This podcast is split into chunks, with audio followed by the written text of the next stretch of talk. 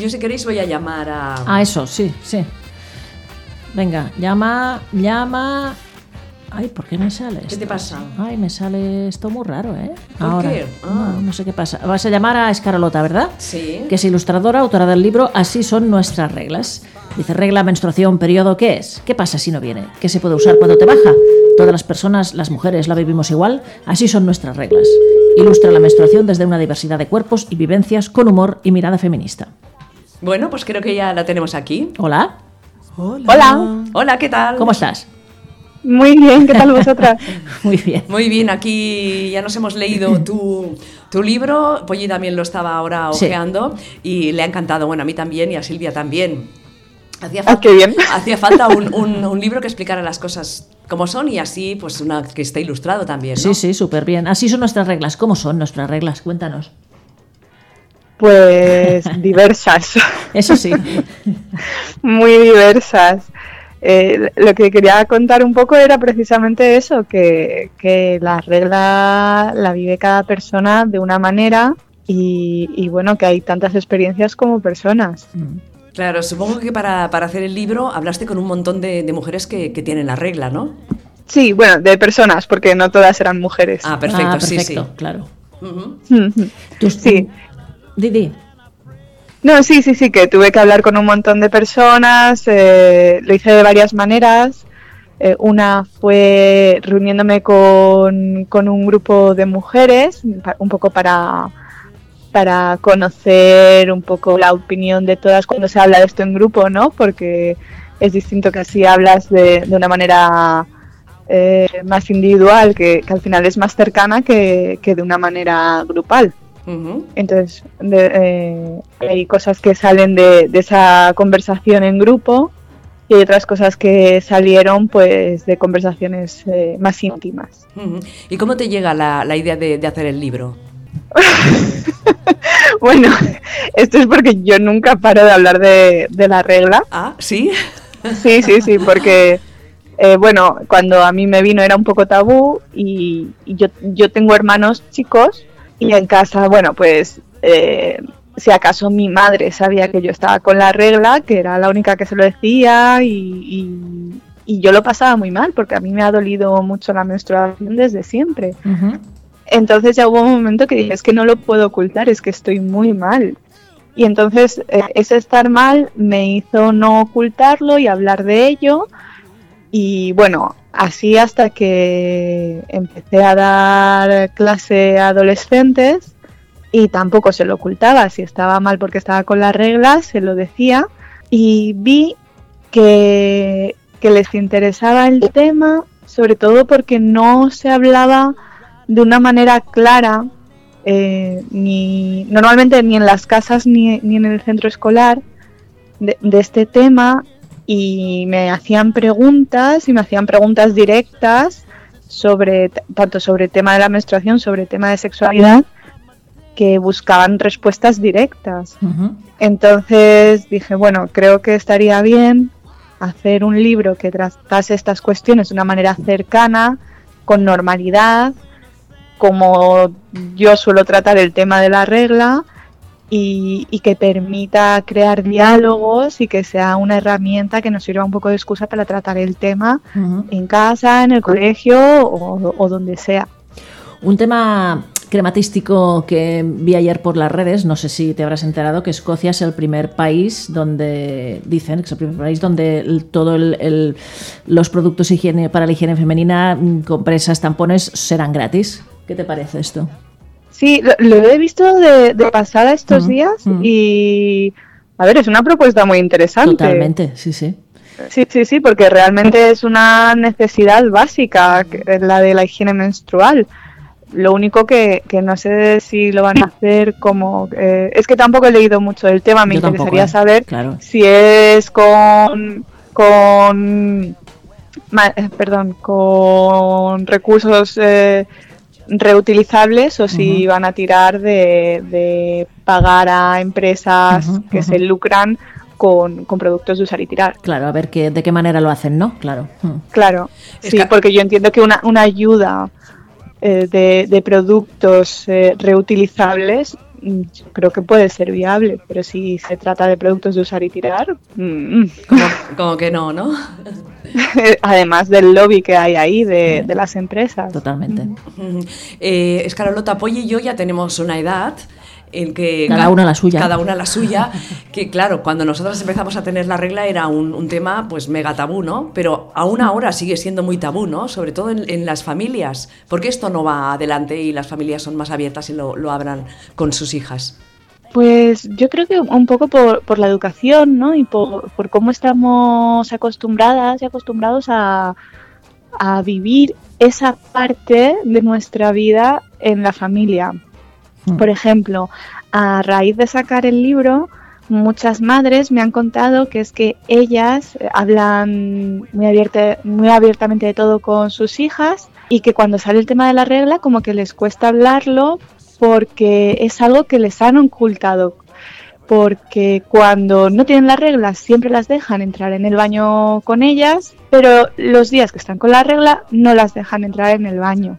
Entonces es una realidad que al final no se vive como natural desde que somos pequeñas y cuando llega de repente se busca una, una naturalidad un poco artificial. Porque claro, no ha habido naturalidad en, en, en, la, en la vivencia de la menstruación mientras sucedía durante nuestra infancia, porque siempre ha estado ahí en las casas suele haber alguien que menstrua. Totalmente, sí. Yo recuerdo, eh, cuando me vino la regla por primera vez, mi madre llamó a toda la familia para decírselo. ¿En serio? Y yo me sentí como una tribu. Digo, bueno, ahora que van a hacerme un rito iniciático o algo, pero qué coño, ¿no? ¿A quién le importa? ¿Qué estás diciendo, madre? Cállate, ¿sabes? Sí, sí, sí. Sobre todo cuando nunca has hablado de ella y de repente hay una fiesta. Sí, y bueno, yo me sentí como, no sé, ¿qué dice esta mujer? Pero bueno, mira, no sé, supongo que le habrá pasado a más gente. Yo, yo me asusté. Yo me asusté porque no sabía nada. Como, una de, como uno de los protagonistas que se asusta, que, le, que se piensa que se va a desangrar, que se va a morir. Yo me pensé eso. a mí, mi madre también, también tuvo la misma sensación. Sí. Sí, desconocía. Y yo, por ejemplo, le tenía como miedo. Porque, claro, amigas mías que, que ya la tenían, ah, te va a doler mucho cada mes. Y demás. Entonces le tenía como cierto respeto. Hmm. Hmm. No sé, yo me enteré porque mi, mi, madre un día vino de comprar y llevaba un paquete envuelto y eran compresas y le pregunté, mamá, ¿qué es esto? Entonces no tuvo más remedio que explicármelo. Y cuando terminó dije, le pregunté, ¿y esto le va a pasar a mi hermano también? qué Ojalá, ¿no? ¡Ay, qué ingenua! Para que sepan lo que es. Por favor. En fin, ya está. Este libro, este libro tendría que ser obligatorio, ¿no? En todas las, las escuelas que se, que se leyera, al menos o que lo estuvieran en las bibliotecas. Sí, claro, y tan. Bueno, el tema de la obligatoriedad a mí se me cruza un poco, porque me parece que cualquier cosa que se imponga va a provocar rechazo. Hmm. Entonces me parece, vamos, a mí me gustaría y me parecería bien que estuviese al alcance de, todo el mundo en, centros escolares. Ahora que su lectura fuese obligatoria. Bueno, me he pasado, me he pues pasado. Como el, Quijote, oye, como el Quijote, igual. Bueno, así está claro que esté ahí, que esté ahí, pero por si lo quieren ver, porque es, es que es verdad que, genera diálogo, porque mm, ya solo que esté ahí dices, uy, ¿esto qué es? Anda. Es que Sachi es autoritaria, no ha salido la pena autoritaria, no le hagas caso. Sí. yo lo digo porque es que yo, he trabajado muchos años con, adolescentes y con personas más pequeñas y, cualquier cosa que les impongas es, vamos, bueno, pues ya no quiero. No quiero. Si, no está, si ya no había predisposición, ya si les obligas, peor. Claro. Eh, ¿cómo llegas tú al mundo de, de la ilustración? hacer dibujitos, como dices tú. Em, empecé, vamos, desde, desde siempre es que siempre he dibujado y es la manera en la que mejor me expreso. De hecho, para mí hablar es horroroso porque implica pensar mucho más deprisa. y, y llegué a esto, pues nada, porque nunca paré de dibujar y, y lo compartía solo con familia, amigas, y, una persona de mi familia me dijo, oye, pero comparte esto en las redes. Y no, no, me atrevía porque decía, bueno, ¿a quién le va a interesar esto? Y además es que es muy privado. Y, y bueno, al final me convencieron y, y, las cosas se han venido dando un poco por casualidades de la vida. tampoco, tampoco es una cosa que yo fuese a hacer muy conscientemente de, venga, pues voy a hacer esto y luego esto y luego ya me voy a dedicar a la ilustración. que son como cosas que se han venido dando. Y luego también te inventaste, creo que a través de Instagram, el abecedario feminista, ¿no? Sí. Cuéntanos un poco para nuestras oyentes que, que nos están escuchando. Pues fue una propuesta para reflexionar sobre distintos conceptos que se usan en la corriente de pensamiento feminista. Y bueno, eh, yo proponía palabras para, para, cada letra, pero mm, era de temática abierta dentro de, de, que todo fuese conceptos relacionados al feminismo. Y nada, fue una propuesta para que, para que la gente reflexionase sobre ciertos términos que se usan a veces muy a la ligera sin saber realmente lo que significan.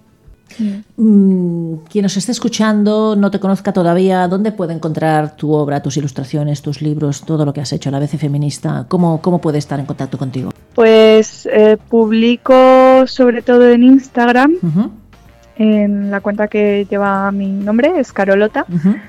Y también tengo una página web con, información sobre los libros y otros proyectos que se llama carolacaradebola.com. Qué bueno. Pues oye, no te vamos a hacer hablar más porque no te gusta mucho. Sí. Para San Jordi Me cuesta un poco, sí. Me pregunta, Didi, sí. Ah, eh, para San Jordi vendrás a, firmar tus libros. Sí, sí, yo, vamos, yo firmo los libros que me digan. Claro. Sí, ok, vale. Ah, pues entonces... Eh, ya la buscarás, ¿no? exacto, ya te buscaremos. en la parada que estés, ahí iremos. Y además hace poco estuvo en Barcelona presentando, eh, presentando el libro. Mm. Sí, hace poco estuvimos y... Hace un par de semanitas. Escarolota, muchísimas gracias, felicitarte por tu trabajo y nos escuchamos muy pronto. Venga, perfecto. Gracias. Que tengas buena tarde. Gracias. Agur. Agur, chao, chao. Bueno, pues muy bien, mira, dice en su Instagram que tiene 73.500 followers. Ni tan mal. Es Carolota, hago dibujitos y respiro. Respirar es importante. Es que el estilo es muy chulo. Y tiene otra cuenta que es cara, carola.cara de bola. Cara de bola. O sea, que bueno. buscarla por ahí, que, que cuelga dibujitos y todo el tema del abecedario feminista es, es genial. Qué bueno.